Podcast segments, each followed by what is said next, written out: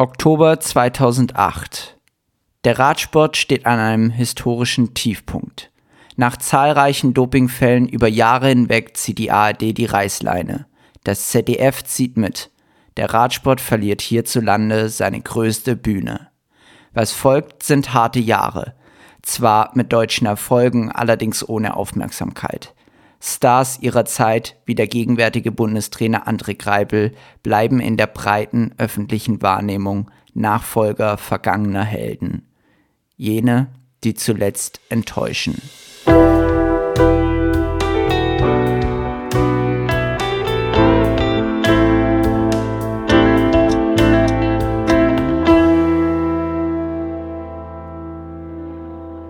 Ihr hört Nach der Flut, eine Spezialfolge von Ehrlich Berlin in Kooperation mit Krachengehen aus der Serie Generationen, wie der Radsport über Jahrzehnte um Aufmerksamkeit und Glaubwürdigkeit kämpft. Mein Name ist Max Benz-Kuch. Am 18. September 2014 dreht einer der wohl bekanntesten Radrennfahrer aller Zeiten seine letzten Runden. Er knackt den Stundenweltrekord im Velodrom Swiss. Danach ist Schluss. Für immer. In seinem Palmarès stehen Etappensiege bei der Tour de France, dem Giro d'Italia sowie Gesamtsiege der Deutschlandtour. Vor allem aber unglaubliche 17 Tour de France Teilnahmen.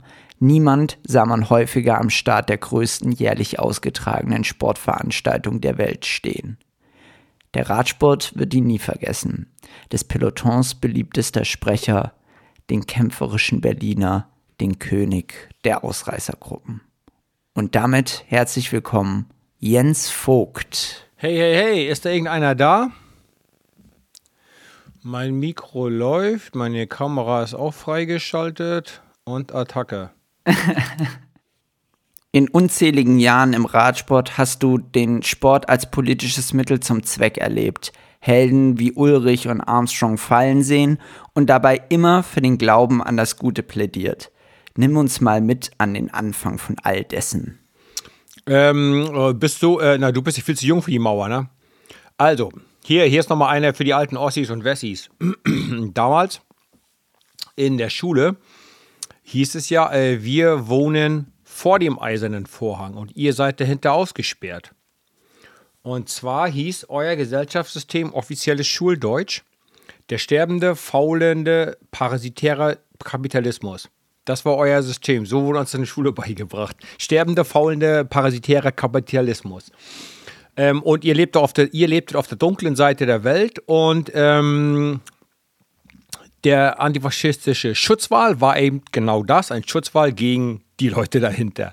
So, das erklärt auch, jetzt den Bogen zu kriegen zu deiner Frage, ähm, als, als Junior ja natürlich noch nicht, aber dann später als Amateursportler mit 18 Jahren dann eben, ähm, war jeder Sportler, der ins Ausland gereist ist, nannte sich mehr oder weniger auch offiziell Diplomat im Trainingsanzug. Also alle olympischen Sportarten wurden gefördert und ähm, zwar ja wissenschaftlich und mit viel Aufwand und ein Trainingssystem und Talente, äh, Talente aus oder Selektionssystem äh, hatten wir. Ähm, und unsere Aufgabe war eben, als Sportler möglichst erfolgreich zu sein und damit dem Kapitalismus die Überlegenheit unseres Systems zu zeigen.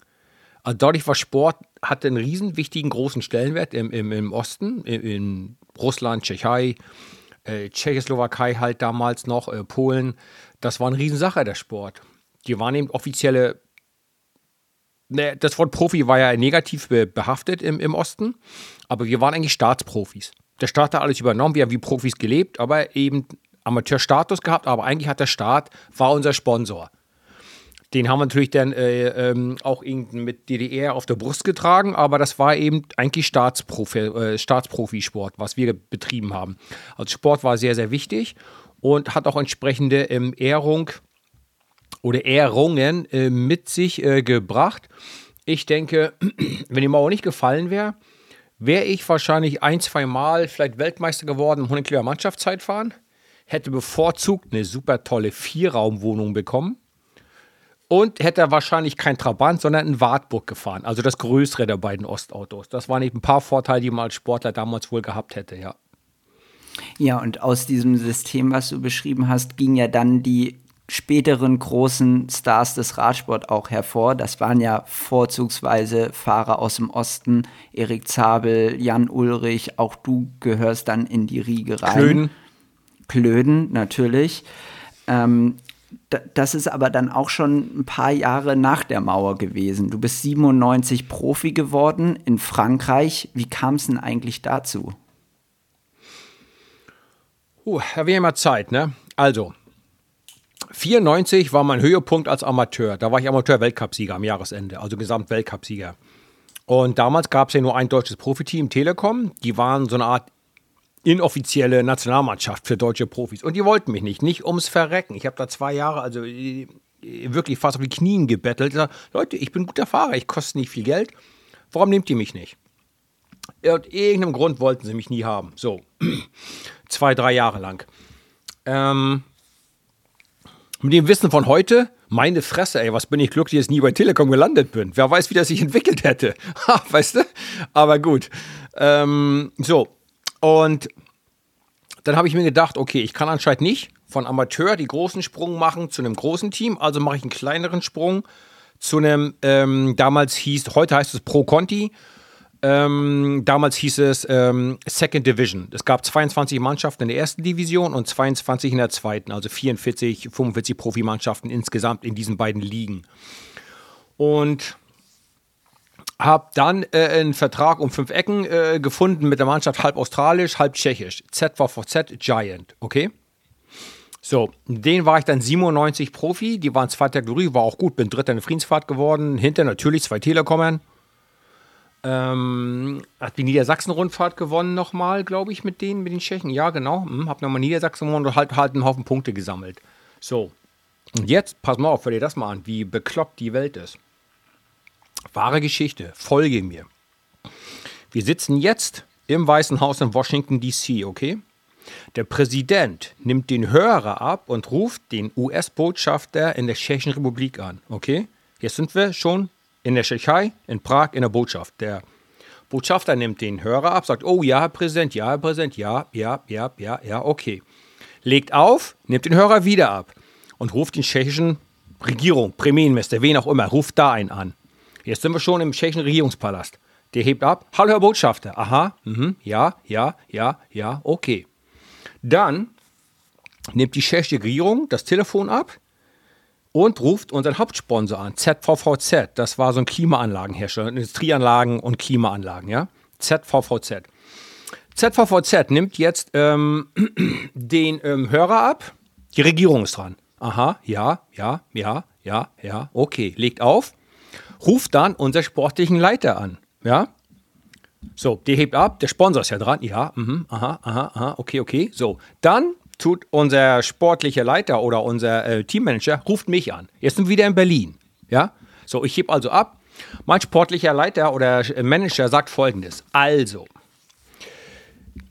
die Amerikaner glauben, dass die Klimaanlagen unserem Hersteller zur Kühlung benutzt werden von diesen berühmten Fabriken der Massenvernichtungswaffen im Irak. Das heißt, die Amerikaner glauben, unser Sponsor ist Teil der Terrorfinanzierung und die sollen sofort aufhören, Klimaanlagen in den Mittleren Osten zu verkaufen. So, dann sagt natürlich der Sponsor, tut mir leid, ich habe gerade die Hälfte meines Marktes verloren. Ich muss 5000 Leute entlassen. Ich kann kein Radsportteam mehr sponsern. Ich musste gerade tausende Leute entlassen. Vielleicht waren es nicht 5000, vielleicht waren es auch bloß 1000 oder 500 oder 2000. Jedenfalls hatte ich muss einen Riesenhaufen meiner Leute entlassen. Ich kann kein Team sponsoren. Weil anscheinend, äh, ich meine, Klimaanlagen, die verkaufst du nicht im Mittleren Osten, weil es da kalt ist. Die verkaufst du nicht nach Sibirien, ist ja logisch. Kannst du dir das vorstellen, wie bescheuert die Welt ist? Diese nicht existenten Fabriken für Massenvernichtungswaffen, wegen denen wir damals in den Krieg gezogen sind, die wurden ja nie gefunden ähm, musste unser Sponsor auf Druck der Amerikaner ähm, den Verkauf einstellen von Klimaanlagen und hatte dann kein Geld mehr, um uns zu sponsoren. also war das Team noch ein Jahr pleite oder, oder kaputt. Also nicht pleite, wir haben alles Geld bekommen zum Ende. Aber ähm, das Team war erledigt. So, und weil ich aber gut gefahren bin, Und das, äh, äh die Geschichte mit diesen, äh, ähm, mit diesen Klimaanlagen, äh, Verbot, äh, da der, den Verkauf, Verbot des Verkaufs, ähm, kam früh genug, habe ich mir so eine Mappe anfertigen lassen, also selber angefertigt, mit meinen Resultaten, meinen Trainingsplänen, meinem Rennprogramm und so weiter, ein paar Bilder von mir ähm, und habe dann in der Sprachschule alles in richtig sauberes Englisch und Französisch übersetzen lassen und habe dann die ersten 22 Teams der ersten Division verschickt. Mit der Bitte, bitte auf jeden Fall zu antworten, damit ich zumindest weiß, woran ich bin. Drei haben geantwortet, glaube ich. Rabobank, ja, tolle Bewerbung, vielen Dank, aber wir sind leider voll. Rabobank, äh, wer hat noch geantwortet? Ähm, ich glaube, irgendwelche Spanier haben, glaube ich, geantwortet. Und dann kriegt Agricol und die meinen, ja, das klingt interessant. Und ähm, dann ähm, haben zwei junge Australier und ich einen Vertrag in Frankreich bekommen. Aus diesen Restbeständen der Mannschaft, die nur ein Jahr richtig dann existiert hat. Und dann war ich dann Ende 97 zum ersten Trainingslager und zum Vertragsunterschreiben in Frankreich. Und 98 war dann mein erstes Jahr mit den großen Mannschaften und bin dann auch gleich ähm, die Tour de France gefahren, 98 als erste. Und da geht es ja gleich weiter. Tour de France 98, Start in Irland. Wow, ist das cool. Kindheitstraum wird wahr. Die Tour de France, ich bin dabei. In Irland. Mein Mannschaftskamerad Chris Boardman gewinnt den Prolog, nimmt das gelbe Trikot. Ich glaube, zweiter war Lenz und dritter war, glaube ich, äh, Jalabert vielleicht. Weiß ich nicht. Ähm, so, wie, ey, ist das großartig. So, dann kommen wir äh, äh rüber nach Frankreich nach drei Tagen Irland und die Festina-Geschichte geht los. Kannst du dich noch daran erinnern? Nee, ne? du bist zu jung. Festina-Geschichte. Na klar. So, und ähm, kannst du dir vorstellen, äh, äh, ähm, als er die Mannschaften, die haben wir schon alles schon vorher gehört, zu der dann mit, mit, den, mit den Fähren rübergefahren, wie, wie wir Sportler sind geflogen, die äh, Mannschaften, Autos, alle mit den Fähren. Alter, was müssen die da alles ins Wasser geschmissen haben? Ich sag dir, die Heringe in der Nordsee da, im Ärmelkanal, die waren so groß wie weiße Haie danach, ey, ohne Scheiß. Alter Falter, ey. Naja, jedenfalls war dann die ähm, Festina-Geschichte weißt du, und dann jeden Tag da Durchsuchung, Busdurchsuchung, Auto, Autodurchsuchung, im Hotel, Kofferdurchsuchung. Hier mal einer verhaftet, da wieder fünf verhaftet, zwei wieder freigelassen und dann wieder ein verhaftet. Und dann ging halt jeden Tag so weiter. Und, und ich, ich war, war erst seit sechs Monaten Profi. Und, und, dann streiken wir, um die Tour zu beenden. Wir streiken, um weiterzufahren. Äh, wir machen Sitzstreik für, was weiß ich, dass sie nicht so behandelt werden dürfen. Und Alter, das war äh, so. Und dann ähm, rufen mich meine Eltern an. Sag mal, Junge, du bist aber nicht dabei, oder? Ich so, natürlich nicht. Seid ihr verrückt? Ich bin seit sechs Monaten Profi. Ich bin genauso fertig wie ihr. Da denkst du natürlich schon, ja, soll ich jetzt den ganzen Scheiß einfach hinschmeißen und nach Hause gehen und, weiß ich nicht, eine Lehrer machen oder eine, eine Uni, äh, ähm, eine Uni Universitätsbesuchung und, und, und äh, äh, damit irgendwie ein neues Leben anfangen? Das, das war schon eine komische Zeit. Ähm, dann wurde es aber besser. Die Jahre 99, 2000, auch noch 2001 habe ich mehr Rennen gewonnen. Das, der Sport war besser und sauberer. Und ähm, erstaunlicherweise, ähm, denke ich, gibt es eine zeitliche Korrelation zwischen der Rückkehr von Lance Armstrong vom Krebs und dass irgendwie der gesamte Sport, dass plötzlich alle wieder schneller gefahren sind. Mit der Rückkehr Lance Armstrongs kehrte auch eine mediale Figur zurück in eine europäische Sportart, welche er zur globalen Relevanz verhalf. Wie hast du den Aufstieg und den Fall einer gesamten Sportart erlebt, deren Akteur du ja auch selbst warst?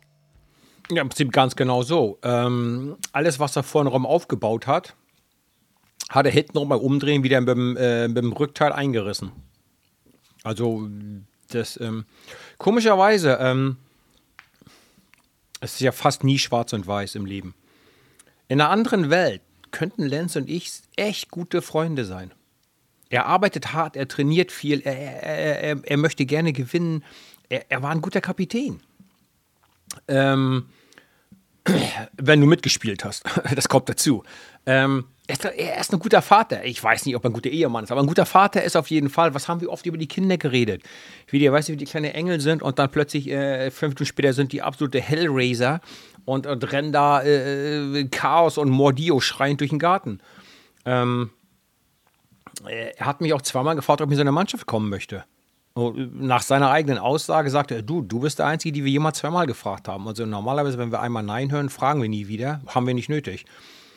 Aber, weißt du, ähm, das wäre so, als ob du einen Podcast-Kollegen hast. Du hast bestimmt noch einen, der da bei dir sitzt, ne? Oder äh, äh, der dir hilft beim Podcast, oder? Ja. So, jetzt pass auf. So, ihr macht jetzt beide denselben Job. Nächstes Jahr hat dein Kumpel ein Bugatti, seine Freundin fährt Ferrari, die machen beide eine Helikopterlizenz und haben das Haus zwei Etagen aufgebaut und bauen gerade einen Helikopterlandeplatz im Garten. Im Garten. Aber arbeiten noch im selben Job wie du. Dann sagst du dir doch, also ich weiß nicht, was es ist, aber das passt doch einfach nicht. Das kann doch gar nicht gehen. Mit unserem Einkommen kann das doch nicht gehen, dass die Bugatti fahren, Ferrari fahren und Helikopter fliegen wollen. Du kannst nicht den Finger drauflegen und sagen, guck mal da, genau da, das ist das Problem, da, da, das machen die. Aber dir ist klar, dass eins und eins sind niemals fünf, sondern immer zwei. Und wenn dann in der Mannschaft eben äh, Leute fahren, die ich sechs, sieben Monate lang abhänge, aber diesen einen Monat im Juli machen die mich so nackig, dass ich wie ein Schülerfahrer aussehe gegen die, dann sage ich mir aus reiner Logik, das kann doch so nicht hinhauen. Ich war nicht krank, ich bin nicht gestürzt, ich habe trainiert, ich habe Rennen gefahren, ich bin ja auch besser geworden. Ich hänge die äh, fünf Monate ab und in der Tour machen die mich so fertig, dass ich wirklich wie, wie ein Juniorenfahrer fahre. Also und trotzdem, ich, äh, und trotzdem hat es ja offensichtlich dir keinen größeren moralischen Dämpfer gegeben, weil du bist ja trotzdem weitergefahren, hast weitergemacht, hast deine Erfolge auch einfahren können und vor allem auch immer zuverlässig deinen Job, wie man so schön sagt, im Team erledigt. Und warst ja auch dafür bekannt, dass du ein sehr zuverlässiger Fahrer warst. Wie hast du die Motivation immer wieder gefunden? Ich hatte glücklicherweise genügend Erfolge, die mich da äh, sozusagen, die mich äh, moralisch oben gehalten haben, die mich gerettet haben. Ja. Ich meine, wenn ich Lance Armstrong fragt, ob du in seiner Mannschaft willst, das ist, das ist wie eine, wie eine, wie eine T-Kreuzung im Leben. Du kannst nicht mehr geradeaus weiterfahren und fröhlich vor dich hinpfeifen. Du musst die Augen aufmachen und eine bewusste Entscheidung treffen. Biege ich links ab, unterschreibe ich, Million-Dollar-Vertrag, Ranch in Texas, Privatjet, oder biege ich rechts ab und habe eine sehr lange, ruhige, aber kleinere Karriere. Ich hatte nie Millionen. Also ich hatte gute Verträge und mein Haus zum Glück ist abgezahlt. Also ja, das Leben war ja nicht schlecht zu mir. Aber äh, äh ich hab, war nie Millionär. Weit entfernt davon, Millionär zu sein. Ähm, dazu habe ich natürlich auch Nein gesagt. Ja, das, das ist dir ja klar in so einem Moment, weißt du? Und ähm, also es war für dich eine moralische Entscheidung auch einfach, ein Stück weit. Äh, ja, zum, zum größten Teil. Sicherlich keine finanzielle. Wenn du nur das Geld nimmst, hat Lenz alles richtig gemacht und ich alles falsch. Weil er hat ja immer noch Geld. Er, er hat zwar kein tolles Image mehr, aber Geld hat er immer noch. Ja, und sein sorgenfreies Leben. Ich arbeite nicht nur auf Spaß, ich arbeite auch, weil ich das Geld noch brauche. Mit sechs Kindern in Deutschland, die kosten einen Euro oder zwei. Weißt du? Und äh, also ich arbeite, weil es A, weil Spaß macht, bei Eurosport, bei Trek und so weiter aber auch weil ich immer noch ein Einkommen brauche. Ich kann nicht von meinem Ersparten leben. Äh, ganz sicher war es eine moralische Entscheidung, weil ähm, stell dir mal vor, du machst das alles. Und irgendwann musst du deinen Eltern und deinen Kindern sagen, das war alles eine Lüge. Boah, der wäre ja gestorben. Also, da habe ich gesagt, nee. Und ähm, ich meine, der eine oder andere Toursieger aus alten Zeiten lebt ja auch nicht mehr. Ja. Ähm, und ich habe mir gedacht, du, ich, ich möchte A, ein langes und gesundes Leben haben. Ich möchte mindestens noch Enkelkinder, am besten sogar noch Enkel, Großenkelkinder sehen. Und ich möchte vielleicht auch noch mehr gesunde Kinder haben. Und nicht plötzlich ein Kind mit zwei Köpfen oder drei Augen. Man weiß es ja nicht. Ja, man weiß es ja nicht. Und äh, also, ja, gesundheitliche Aspekte, Verantwortung und einfach auch die, ähm, die Moral. Jetzt hast ähm, du gerade schon deine, deine Tätigkeiten nach der Karriere angesprochen. Ich würde gerne noch mal auf ein Kernjahr hinaus und zwar ist es das Jahr 2007. In dem Jahr hat sich nämlich ähm, ARD, in dem Jahr hat sich AND und ZDF ein Stück weit vom Radsport abgewendet, nach und nach, bevor dann 2008 im Oktober die Entscheidung gefallen ist, wir steigen aus aus der Berichterstattung aus der Tour de France. Du hast es damals sehr hart und auch ein Stück weit emotional kommentiert, indem du die Entscheidung des öffentlich-rechtlichen Rundfunks als Bevormundung wahrgenommen hast. Wie kam es dazu? Was, was hat dich dazu bewegt zu dieser Aussage? Und wie beurteilst du diese Entscheidung heute im Nachgang? Weil heute ist ja ARD und ZDF wieder voll drauf, also die ARD. Wie beurteile es im Nachgang? Lass mich kurz zurückrennen und Anlauf nehmen. Dann sage ich dir ganz genau, wie ich das beurteile. Gerne. Ähm, also, wir dürfen ja nicht vergessen, die ARD stand ja auf dem pinken Trikot damit drauf. Ja, also du warst ja noch zu jung, aber die GZ-Gebühren deiner Eltern und meine haben Team Telekom bezahlt. Und das ganze System dahinter. Ja, so, die waren ja im Trainingslager mit und hatten ja auch exklusiven Zugang zu Interviews. So, und dann kriege ich immer, richtet sich mir die Nackenhaare auf, wenn dann damals die dann kamen, aber Herr Vogt, Sie waren doch auch mit bei und Sie müssen auch was gesehen haben. Ich so, Entschuldigung, ihr wart doch mit denen im Trainingslager. Habt ihr nichts gesehen? Ihr wart doch bei denen mit im Trainingslager. Ich fahre doch bloß Radrennen mit denen. Was soll ich denn gesehen haben? Ihr wart doch bei denen im Hotel. Seid ihr unfähig? Habt nichts gesehen? Oder wolltet ihr nichts sehen? Ja? Äh, Entschuldigung, macht euch mir keine Vorwürfe, dass ich mit den Radrennen gefahren bin. Aber Herr Vogt, damals haben da alle was gemacht. Herr Vogt, Sie müssen auch was gesehen haben. Äh, pff, wie, wo denn? Aber ihr wart doch bei denen im Hotel. Hört doch auf, mich zu Schnecke zu machen. Das fand ich schon äh, erstmal ähm, ja, unpassend. Und ähm, ja, die hätten doch einfach die Einschaltquoten entscheiden lassen können. Wenn Leute das sehen wollen, hätten sie weiter zeigen lassen können. Ja, weil deine Eltern, meine Eltern und ich, wir sind ja die Chefs des Senders. Wir bezahlen die ja. Das sind ja unsere Angestellten. Jeder von uns ist auf einer kleinen Basis, einem kleinen Maßstab der Chef des öffentlichen Rundfunks, weil wir bezahlen das ja. Wie können die es wagen zu entscheiden, wir wollen das zeigen und das nicht zeigen? Die hätten ja eine Umfrage machen können, zum Beispiel. Kann ja nicht so schwer sein. Macht einfach einen Videotext und eine TED-Umfrage. Kann, kann ja nicht so schwierig sein. Das ging doch bei Wetten das auch schon. Also können sie einfach eine Umfrage machen. Per Videotext kann man Ja oder Nein anklickern. Und dann können sie eine Umfrage machen. Und dann sagt man, okay, das ist demokratisch zustande gekommen. Die Mehrzahl hat gesagt, nee, wir wollen keinen Radsport mehr sehen. Dann ist es eben raus. Aber so wird es eben einfach entschieden. Ähm, und das fand ich eben äh, unpassend, ja. Ja, all das wurde nicht gemacht. Die Zuschauerinnen und Zuschauer wurden nicht befragt. Und so kam es dazu, dass die letzten Jahre deiner Karriere auf der großen deutschen Bühne, die die ARD nun mal darstellt, nicht gezeigt wurden und auch große verdiente Sportler oder Fahrer unseres Sports wie André Greipel fast ein bisschen untergegangen sind in der öffentlichen Wahrnehmung. Trotzdem, 2015 ist die ARD dann wieder in den Sport eingestiegen, kam zurück. Du hattest damals schon deine Karriere beendet und seitdem wird auch ununterbrochen die Tour de France äh, ja, wird über die Tour de France wieder berichtet. Wie findest du, hat sich die öffentliche Aufmerksamkeit jetzt in diesen Jahren der Wiederein des Wiedereinstiegs entwickelt? Durchaus positiv. Also das Interesse am Radsport war meines Erachtens nach nie weg. Wenn wir ein Radsport-Event hatten in Deutschland, waren da immer Zuschauer da in großer Zahl.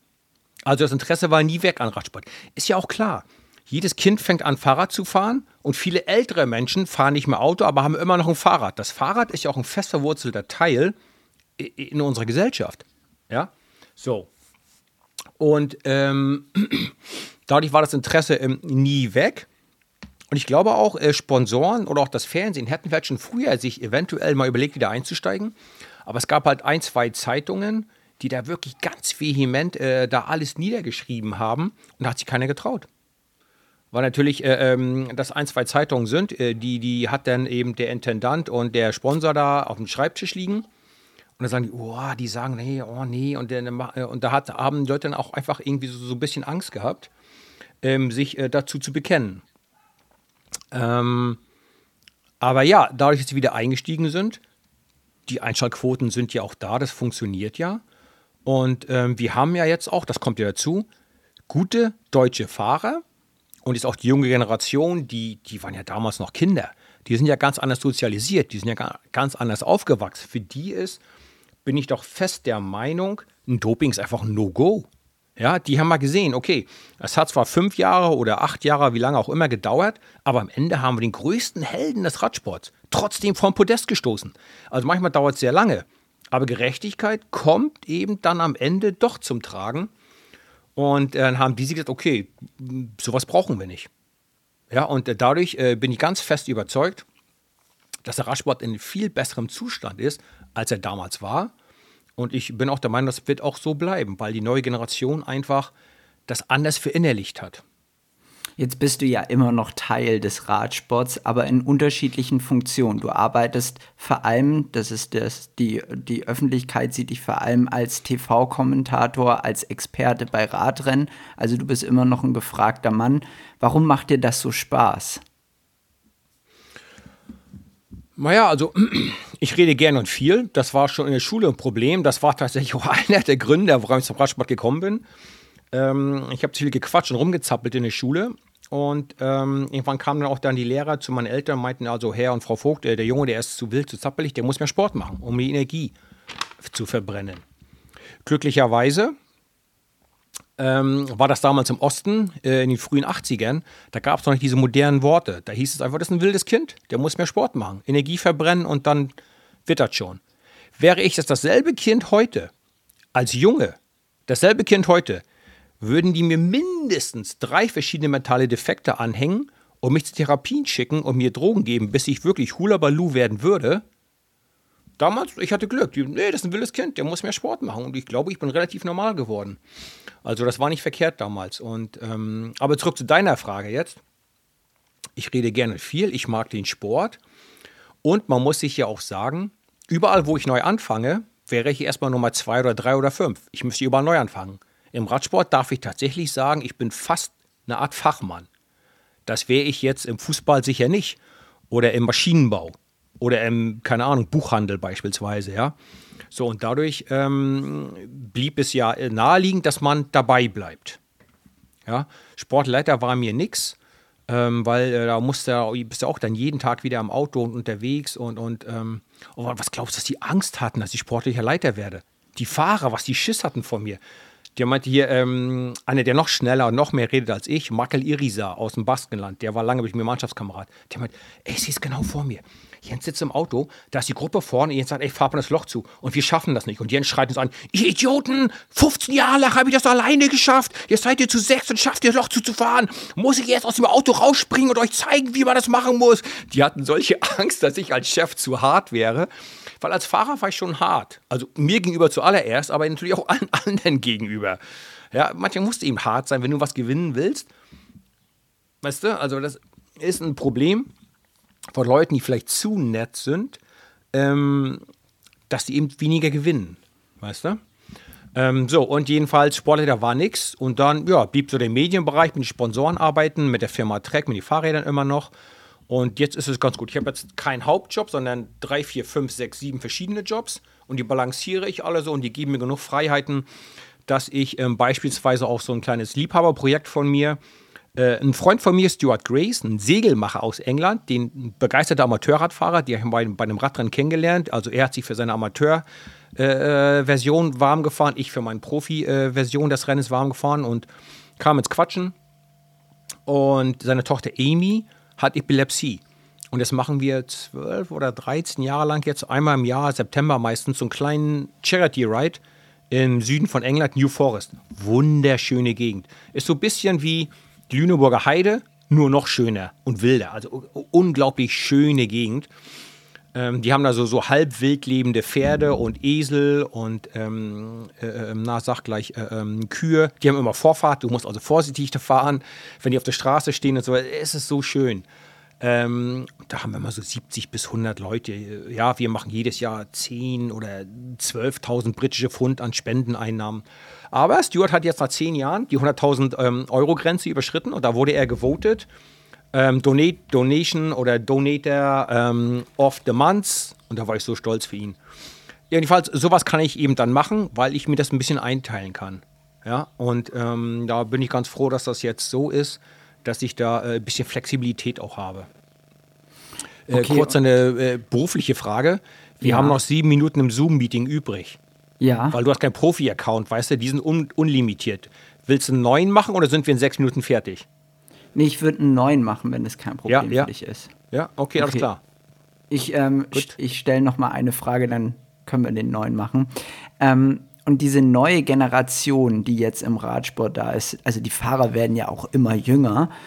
Wie, wie beobachtest du die so? Die sind ja doch sehr angriffslustig und ich kann mir vorstellen, die Arbeit als Experte und Kommentator, die macht da besonders Spaß. Wie hast du diesen Generationswechsel, der jetzt doch in den letzten Jahren sehr sichtbar ist, wahrgenommen und guckst du gerne Radsport?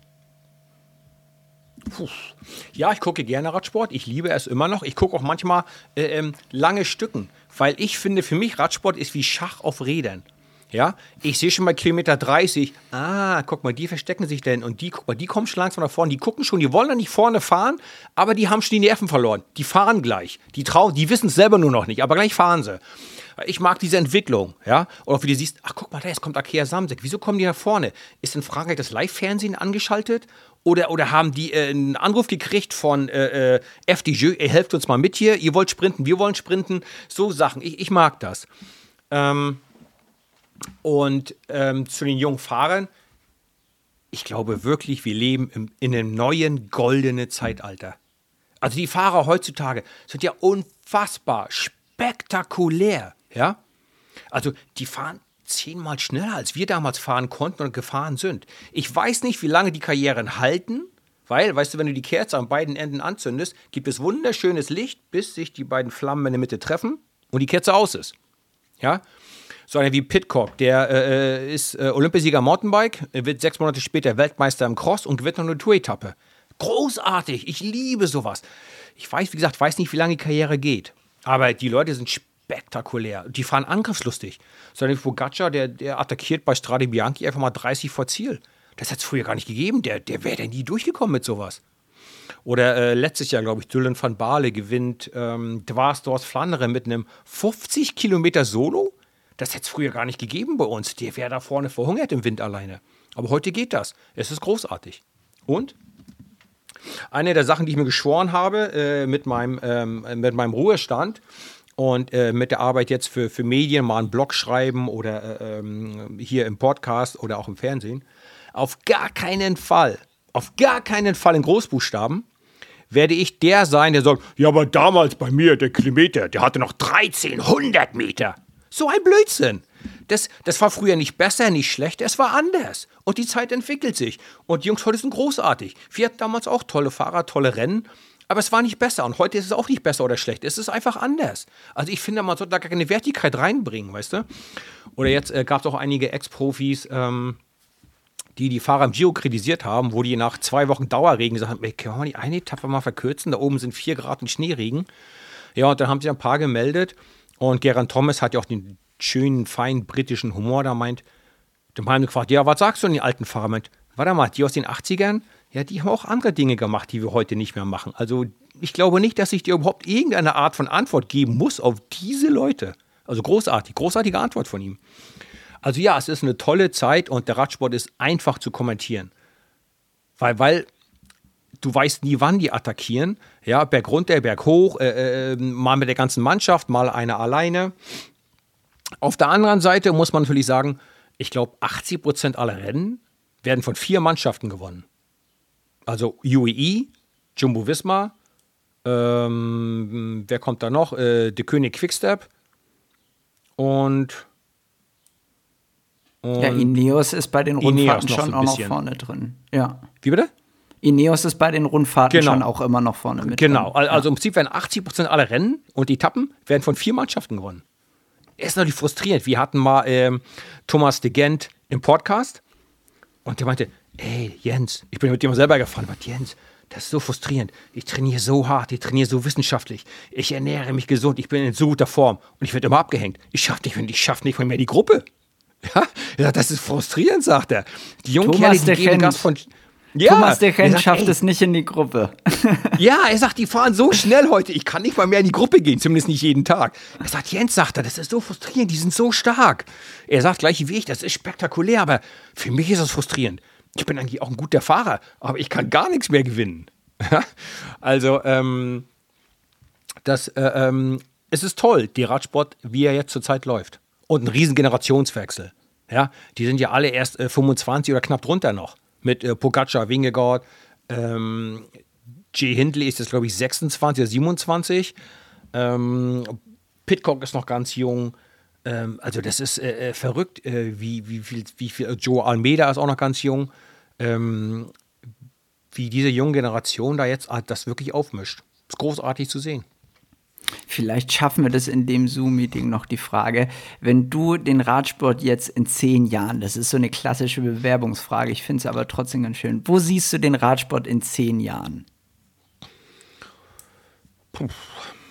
Ich denke, ähm, in zehn Jahren, ich bin leider Realist, manche sagen Pessimist. Ich sehe den Giro und die Vuelta auf zwei Wochen verkürzt, weil ich es einfach keiner mehr leisten kann. Drei Wochen Rundfahrt. Die Tour bleibt die Tour. Ich hoffe, ich sehe die Deutschland-Tour auch auf 10, 12 Tage angewachsen, so wie die Tour des Swiss. Ich sehe mehr Rundstreckenrennen, weil es einfach preiswerter ist. Ja, und in zehn Jahren sehe ich, glaube ich, auch schon Radrennen mit Eintrittsgeldern. Also du kannst das meinetwegen, nehmen wir jetzt mal äh, Deutschland-Tour, Etappe von Berlin nach Hannover. Nee, Quatsch, ist zu weit. Was nehmen wir denn jetzt hier? Von äh, Berlin nach äh, Leipzig. So, dann wird Eintritt genommen am Start in Berlin der Rest der Strecke ist frei und auf dem Zielkurs in Leipzig werden zwei Zäune aufgebaut, einer für die Fahrer drinnen, die Zuschauer und einer außen, wo Eintritt bezahlt wird. Für die Zielrunden. Zielrunden sind einfacher, weil die Zuschauer sieht die Leute öfters kommen, der Sponsor sieht sein Logo öfters, für das Fernsehen an jeder, Kam an jeder Ecke eine feste Kamera, du brauchst keinen Helikopter mehr und an jeder Ecke eine Kamera, die das mitzoomt, mitfilmt. Okay, aber die Aufmerksamkeit für, für einen Radsport, die siehst du in Zukunft auch noch. Also du siehst da jetzt keine Abnahme am, am Interesse. Nein, aber äh, vielleicht eine Verschiebung der Interessen. Ja, also als ich, ich dachte damals auch, das ist moderne Zeit, moderner Radsport, als ich Profi wurde, da haben wir mit Sicherheit 80 Prozent aller Rennen in fünf Ländern gefahren. Holland, Belgien, Frankreich, Spanien, Italien. 80 Prozent. Dann bist du mal Postgiro Schweden gefahren. Wow, Schweden. Oh, ist das exotisch. Oh, wie fliegen wir im Flugzeug übers Wasser. Ja, äh, sowas wie äh, ähm, Rennen USA oder ähm, die, äh, der Argentinien, da Tour de St. Louis, äh, Tour Down Under, sowas gab es ja alles nicht. Ja, und, ähm, ähm, und die meisten Rennen wurden eben auch von Belgiern, Holländern und Franzosen gewonnen. Das ist heute auch ganz anders. Ja, wie lange haben wir kein Tour de France, ähm, kein Tour de France äh, äh, ähm, Gesamtsieger mehr gehabt aus Frankreich? Und jedes Jahr die bange Frage, gewinnt ein Franzose eine Etappe oder nicht? Gewinnt einer? Zehn Tage gewartet, oh, jetzt wird es langsam knapp. Meistens gewinnen sie ja ein oder zwei. Aber ähm, es gibt eine Verschiebung.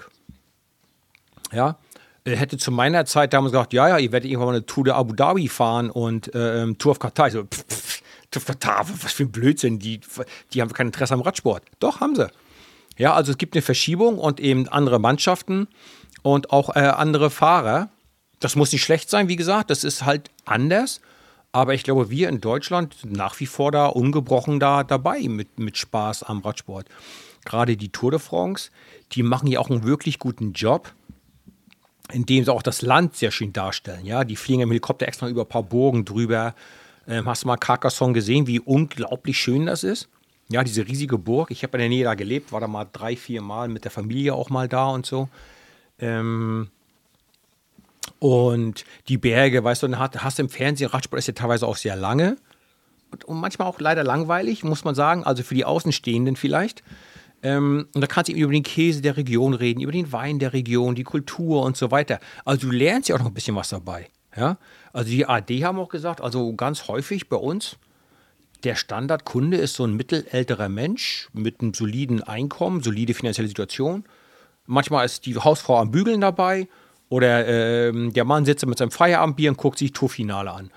Also die Leute lernen auch was über das Land und da kann man sozusagen auch, äh, der Tourismusgedanke spielt eine große Rolle. Die stellen ihr Land günstig dar, also als schönen Ort und hoffen dadurch eben auch Touristen äh, mit anzuziehen. Und ähm, da denke ich, haben wir erstmal im Radsport äh, keine Probleme.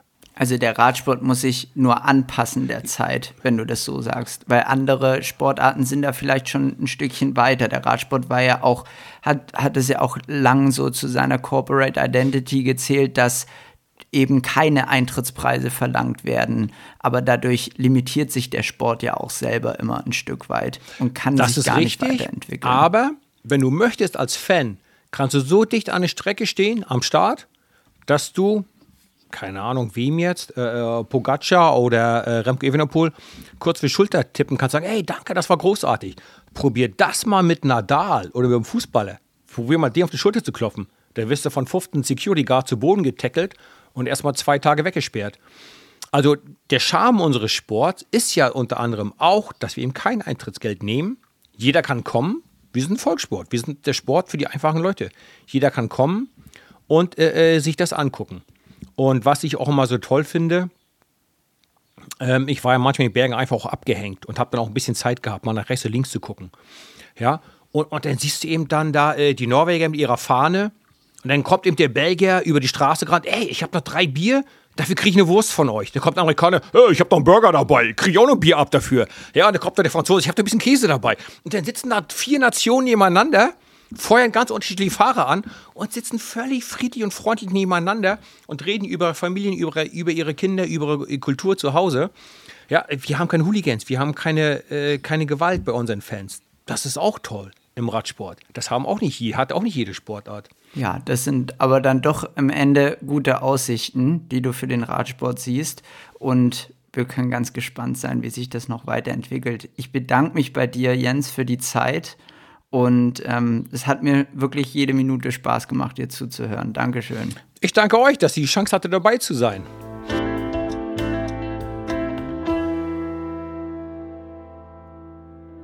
Im Aufgebot des belgischen Teams Alpecin de Koenig stand im Frühjahr dieses Jahres ein junger Berliner, ein Vize-Europameister der Junioren, der deutsche Meister der U23 im Einzelzeitfahren, einer, der dem größten Superstar des modernen Radsports auf Pflasterstein quer durch Flandern zur Seite stehen soll. Ein junger Mann, der an das glaubt, was er tut. Und damit herzlich willkommen, Maurice Ballerstedt. Hallo Max, erstmal freut mich, dass ich mit dabei sein darf. Ja, äh, das, das war ein langer Prozess. Ähm, ich denke mal, die meisten Leute kommen zum Radsport vor allem durch ihre Eltern, da die irgendwas mit Radsport am Hut haben und dann äh, so ihren Weg dazu finden. Bei mir war das über, über einen Schulkollegen damals. Und äh, ich habe ziemlich viel Sport damals gemacht und äh, bin dann irgendwie am Radsport geblieben. Ich kann im Endeffekt gar nicht genau sagen, warum. Aber ähm, ja, hat mir super Spaß gemacht und äh, war, war einfach ja, wie nichts anderes. Ja, also ich habe bestimmt ja, Fußball, Handball, Karate, alles gemacht, aber Radsport hat es mir angetan. Und ähm, ja, dann, dann bin ich da, äh, ja, ich sag mal, mein, mein Weg gegangen. Und es wurde langsam etwas professioneller. Ähm, wo es dann aufs Gymnasium ging, so siebte, achte Klasse, da bin ich dann auch auf die Sportschule gewechselt in, in Köpenick. Und äh, in der Regel, äh, ich glaube, die Schule hat schon um 7 Uhr angefangen, dann äh, früh durch gewesen um 12, 13 Uhr. Und dann im Nachmittag eigentlich jeden Tag drei, vier, fünf Stunden trainiert. Dann abends wieder nach Hause, Hausaufgaben erledigt und dann äh, um 20 Uhr todmüde ins Bett gefallen. Und am Wochenende sah es dann auch nicht anders aus, äh, wo andere Leute sich dann entspannen äh, ist man wieder um 6 Uhr aufgestanden, dann zum Verein gefahren und ja, hat dann auch wieder seine 5, 6 Stunden abgerissen. Also äh, viel Freizeit gab es dann nicht oder beziehungsweise Radsport war ja für ihn fast wie Freizeit, das war ja sein Hobby, äh, was jetzt im Endeffekt zum Beruf geworden ist. Und äh, ja, quasi ab meinem 12., 13. Lebensjahr hat sich das ganze Leben nur um Radsport gedreht und ähm, ich habe dann tatsächlich äh, mein Abitur angefangen und äh, habe mich dann äh, dazu entschieden, statt das Abitur fertig zu machen, ähm, mein Fachabitur nur, äh, nur, nur fertig zu machen, weil da, ja, ich würde nicht sagen, es stand auf der Kippe, aber äh, da gab es eine ziemlich wichtige Zeit, weil wenn man mit der U19 fertig ist, geht es in die U23 und äh, ich habe dort ein Angebot von, von einem Profiteam bekommen oder von mehreren Profiteams. Und da habe ich dann gesagt, okay, äh, die Zeit kommt nie wieder, Schule oder Abitur kann ich noch quasi nachmachen, je nachdem, was ich studieren will. Und dann habe ich mich dazu entschieden, äh, alles auf Rot zu setzen und ähm, genau, bin dann äh, ins Jumbo Visma Development Team gekommen. Auch eines der größten Radsportteams und die Development Team äh, Schmiede quasi.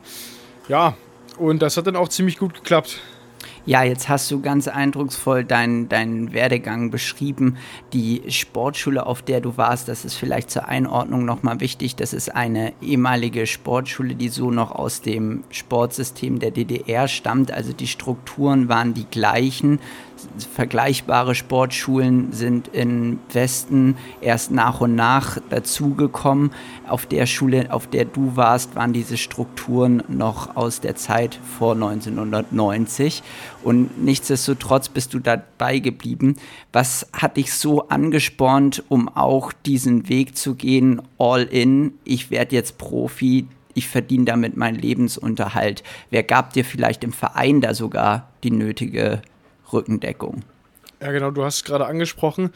Ähm, was super wichtig war, wir hatten im Verein ähm, sehr viele gute Leute, sage ich mal so, ähm, sehr viele Trainer und Leute, die einem da zur Seite gestanden haben und auch ähm, der Maximilian Schachmann, jemand aus den eigenen Reihen, der es äh, ein paar Jahre früher geschafft hat, Profi zu werden. Und äh, ja, da hat man natürlich ein paar Leute, wo es einfach zum Greifen nah ist und, und man äh, weiß, okay, man kann es auch schaffen. Und äh, ja, unsere Trainer haben auch einen super Job geleistet. Die haben da ihr, auch ihre gesamte Freizeit aufgeopfert. Äh, wir haben Material alles äh, zur Seite gestellt bekommen und einfach Trainingsplan und die, die Rückendeckung.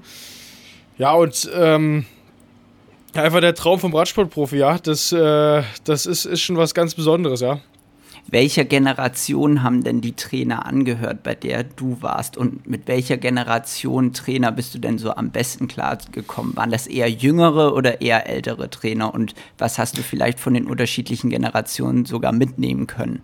Das war bei uns tatsächlich ein sehr guter Mix. Wir hatten, also ähm, mein letzter Trainer am Verein, der war, der war, glaube ich, so um die 27, 28. Äh, aber wir hatten auch gleichzeitig Kontakt äh, mit Trainern, die schon 70 waren oder auch weitaus über 70. Und man konnte sich so ein bisschen von jedem das Beste rauspicken. Ähm, das war, glaube ich, für mich sehr entscheidend. Ähm, das war der eine Trainer, der Herr Scheibner, der, der war eher, eher etwas älter, wahrscheinlich 70, 80 rum. Und von dem hat man vor allem mitgenommen, man muss hart arbeiten und einfach Stunden machen. Und wenn man nicht mehr kann, dann nochmal einen draufsetzen. Und äh, ja, von ähm, dem jüngeren Trainer, Herr Bräunig war das damals, äh, hat man vielleicht eher so eine gute Trainingsphilosophie mitbekommen. Äh, wenn, man, wenn man vielleicht ein bisschen kränkelt, nicht zu viel machen, halt auch wirklich gute Trainingspläne, äh, alles drum und dran, aber man kann auf jeden Fall von beiden was mitnehmen und im Endeffekt, wenn man auch dran glaubt ans Training und äh, den Trainern auch mal das über, ein bisschen überlässt und man einfach auf die hört, dann, dann wird man immer schnell fahren, ja. Ähm, da würde ich auch gar nicht sagen, dass, dass der eine da was richtig macht und der andere falsch. Aber wenn man einfach richtige Persönlichkeiten äh, im Verein hat, die wir sicherlich hatten, dann ist das auf jeden Fall eine coole Sache, weil ähm, unser damaliger Trainer, der war auch wirklich sehr fit und äh, man wollte auch so ein bisschen so, so sein wie der, quasi auch wirklich eine Führungspersönlichkeit. Und äh, das, das war schon sehr, sehr gut, ja, dass man sich auch mit denen identifizieren konnte und dass man zusammen auch wirklich ein Team war äh, und man auf was ja, hinarbeiten konnte. Jetzt hatte der Radsport eine ziemlich schwere Zeit, als du, du bist, um das demografisch einzuordnen, Generation Z, wie man so schön sagt. Du gehörst zu diesen ähm, 2001er Jahrgängen, 2000er Jahrgängen. Und der Radsport war in der Zeit, in der ja auch ich geboren wurde, eigentlich so an seinem Höhepunkt und hat dann in der Zeit, als wir zum Radsport gekommen sind, den Tiefpunkt erreicht gehabt. Nichtsdestotrotz hast du dich für die Sportart entschieden und bist auch genau bei dieser Sportart offensichtlich bis heute geblieben und verfolgst da ganz ambitionierte große Ziele. Was hat dich daran gereizt, trotzdem beim Radsport zu bleiben und trotzdem ja die Liebe und die Passion zum Radsport zu entwickeln? Ja, wie ich schon äh, vorhin gesagt hatte, bei mir war das, ähm, oder ich bin nicht in den Radsport reingekommen durch, durch meine Eltern. Deswegen auch in meinem Umfeld war da niemand, der sich überhaupt mit Radsport auskannte und ich habe das gar nicht so mitbekommen. Ähm, ich bin da einfach so reingerutscht und habe dann einfach die Liebe zum Radsport gehabt. Und äh, ja, das ist einem dann erst später aufgefallen, dass, dass der Radsport so eine schlimme Vergangenheit hat. Und ähm, ja, wo es denn, ich sag mal, bei mir ein bisschen voranging, äh, wurde ja auch viel in der Öffentlichkeitsarbeit betrieben mit, mit einem sauberen Sport oder ich bin ja auch heutzutage, äh, ich bin ja im, ähm, im Anti-Doping-System drin, wo wir dauerhaft angeben müssen, ähm, wo wir sind. Wir werden teilweise wöchentlich oder täglich kontrolliert, wo also Dopen gar nicht möglich ist. Äh, und das gibt einem auf jeden Fall eine, eine Sicherheit, dass, dass der Sport heutzutage sauberer ist. Äh, wenn man das ja am eigenen Leib äh, erlebt, wie, wie viel kontrolliert wird und, und was getan wird mit Aufklärungskursen für einen sauberen Sport. Ja, aber das, das, das war es wahrscheinlich bei mir, ja. Also, dass ich nur über den sportlichen Aspekt reingekommen bin und einfach die Tätigkeit an sich mich, mich so fasziniert hat. Und jetzt stehst du kurz vor deiner ersten Grand Tour, so viel dürfen wir verraten. Im September oder Ende August, im Spätsommer soll es für dich zur Vuelta a España gehen. Das ist eine der großen dreiwöchigen Rundfahrten. Und du hast jetzt schon deine zweite Saison auf World Tour Niveau absolviert, bist dabei, hast ein gutes Frühjahr gemacht. Ich habe es in der Anmoderation erwähnt. Du bist in Flandern an der Seite von Mathieu van der Poel gefahren. Das hättest du dir wahrscheinlich vor einem Jahr noch nicht träumen lassen können. Und nichtsdestotrotz, du bist jetzt genau dort angekommen, was du dir immer vorgenommen hast. Wie erlebst du die Rennen? Wie, ist, wie kann man sich so eine Leistungsdichte in der World Tour vorstellen und was sind die kommenden Ziele? Ja, wo ich, wo ich jetzt stehe, damit hätte ich also vor zehn Jahren auf keinen Fall gerechnet. Das ist dann eher, das, das rückt dir jedes Jahr näher und man setzt sich neue Ziele. Und wenn dann das eine geklappt hat, dann kommt direkt das nächste. Und ja, ich bin auf jeden Fall super, super stolz, wo, wo ich jetzt stehe und dass ich mit äh, Leuten wie Mathieu van der Poel, wie, wie ich finde, eigentlich wirklich die größte Persönlichkeit im Radsport, dass ich mit der zusammenarbeiten kann. Äh, ja, und meine nächsten Ziele ähm, sind auf jeden Fall, ich habe mich jetzt in den letzten anderthalb Jahren schon, denke ich mal, ins Feld gut etabliert. Im, im Radsport gibt es keine Geschenke. Äh, du hast einen guten Tag und der nächste Tag ist schlecht und du bist direkt wieder am Anfang. Du musst dir bei jedem Rennen deine Position wieder neu erarbeiten. Also du kannst dich auf keinen Fall ausruhen. Ich denke, das ist in vielen anderen Sportarten genauso, aber im Radsport äh, erlebe ich das also wirklich sehr. Und ja, meine, meine Ziele sind auf jeden Fall die nächsten Jahre Rennen zu gewinnen. Und äh, erstmal, was man oft nicht sieht, erstmal in diese Position zu kommen, dass das Team sagt, okay, Maurice, du kriegst heute die Chance, du kannst ein Rennen gewinnen. Das ist schon unglaublich hart, weil du hast halt diese Hierarchien, du hast bei einem Rennen sieben, acht Leute und ähm, in der Regel fängst du unten an. Das heißt, du musst die ersten 100 Kilometer vorne fahren, dann gibt es einen Lead-Outzug. Also jeder hat ähm, seine, seine eigene Rolle und bis du dich überhaupt teamintern hochgekämpft hast, um äh, wirklich Rennen gewinnen zu können oder zu dürfen, es ist ein unglaublich harter Weg. Ich habe schon die richtigen Schritte, denke ich, eingeleitet. Äh, bin aktuell schon einer der, der hinteren Leute, der, der zum Zug kommt. Und ja, darum geht es jetzt für mich. Ähm, einfach mich zu etablieren und in den nächsten Rennen gewinnen zu können. Dass ich äh, ja, in den nächsten hoffentlich öfter mal auf dem Podest stehe. Ähm, ich kann es gar nicht auf spezifische Rennen so ähm, jetzt sagen, weil du du musst im Radsport alles so, so nehmen, wie es kommt. Du hast teilweise 70, 80 Renntage, da musst du jede Gelegenheit nutzen. Oft sind es die Tage, wo du am wenigsten denkst, dass, dass du heute eine Chance hast, wo du dann am Ende doch eine hast. Ja, und äh, das ist, denke ich, ja, damit habe ich es, glaube ich, gut zusammengefasst. Ja, Rennen gewinnen und äh, gucken, wie schnell ich da hinkomme. Hast du eine sportliche Heimat? Du lebst noch in Berlin, so viel können wir auch sagen. Und du hast hier auch Trainingspartner, zu denen ich auch gehöre. Aber hast du eine, eine, Gemeinschaft um dich herum, die dich vielleicht auch stärkt, die dir Rückendeckung gibt, die die Rennen schaut, die du fährst? Ja, auf jeden Fall. Also ähm, ich habe da auch großes Glück, habe hab da hier viele Freunde in Berlin, dich, dich mitunter. Äh, dann ähm, Familie, meine Freunde, die, die mich da wirklich äh, viel unterstützen quasi ein gesamtes Team oder auch, auch der Verein, der, der weiterhin hinter einem steht.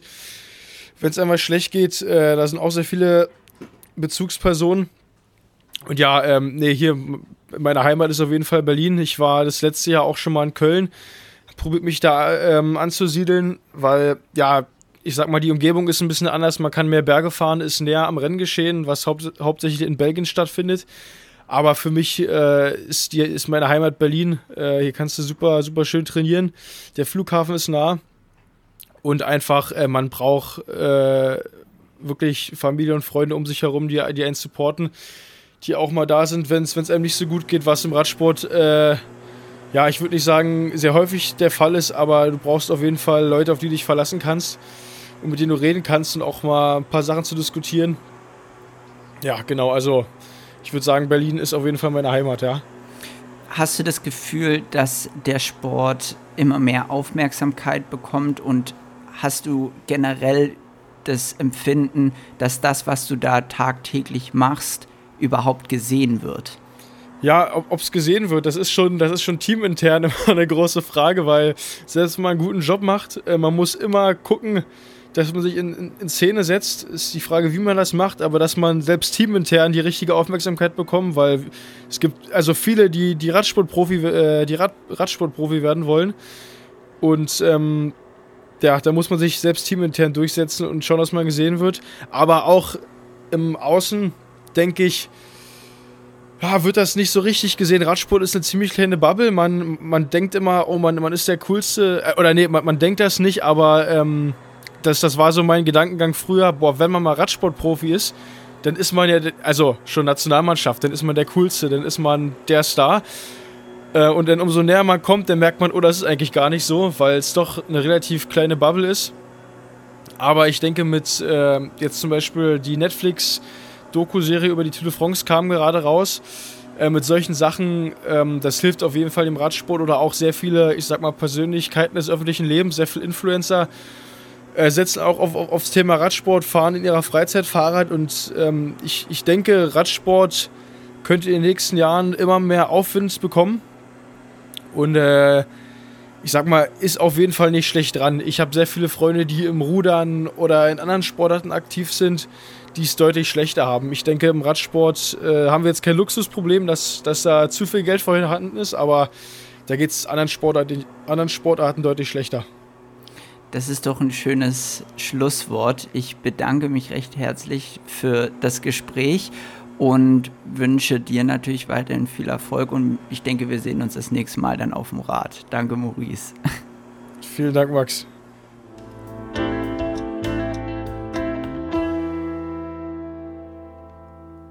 Maurice Ballerstedt und Jens Vogt sind Rennfahrer unterschiedlicher Generationen. Sie beide eint die Passion des Radrennsports. Beide wünschen sich mehr Aufmerksamkeit für ihren Sport und sehen ungenutzte Potenziale. Die Zukunft des Radsports könnte als Voraussetzung eine zweite Geburt haben. Eine, bei der erkannt wird, dass ökologisch und volksnah, ökonomisch eine Sportart zu bereits dagewesenen Höhen kommen kann. Social Group Rights sind ein Baustein für mehr soziale Integrität, für eine Sportart, auf dem Fortbewegungsmittel der Zukunft.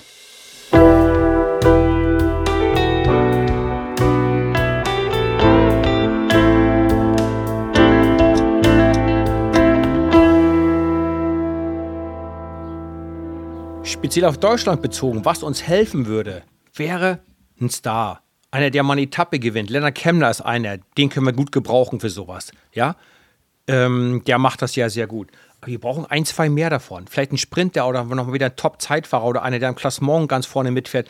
Wir brauchen einen auch, wo die jungen Kinder sagen, ey, guck mal, so wie der im Fernsehen, so möchte ich sein. Darum fange ich an, Fahrrad zu fahren. Ja, schau mal, wie groß war Tennis mit Becker und Graf und Stich? Und jetzt ist das fast eine Spartensportart. Ja, und wie groß war Boxen mit Henry Maske und, und Schulz und Graziano Rocchigiani und, und ähm, äh, Sven Ottke. Und jetzt Boxen, pff, läuft das noch irgendwo? Weißt du, du brauchst ein oder zwei Identifikationsfiguren.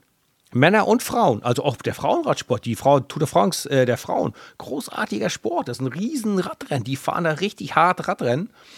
Ähm, da sind wir allerdings auch äh, mit den deutschen Frauen immer noch gut aufgestellt, aber die Jungs, die bräuchten auch nochmal äh, noch mal einen, so, so einen Überflieger, der so alle mitreißt. Das ist ein gutes Schlusswort. Dankeschön.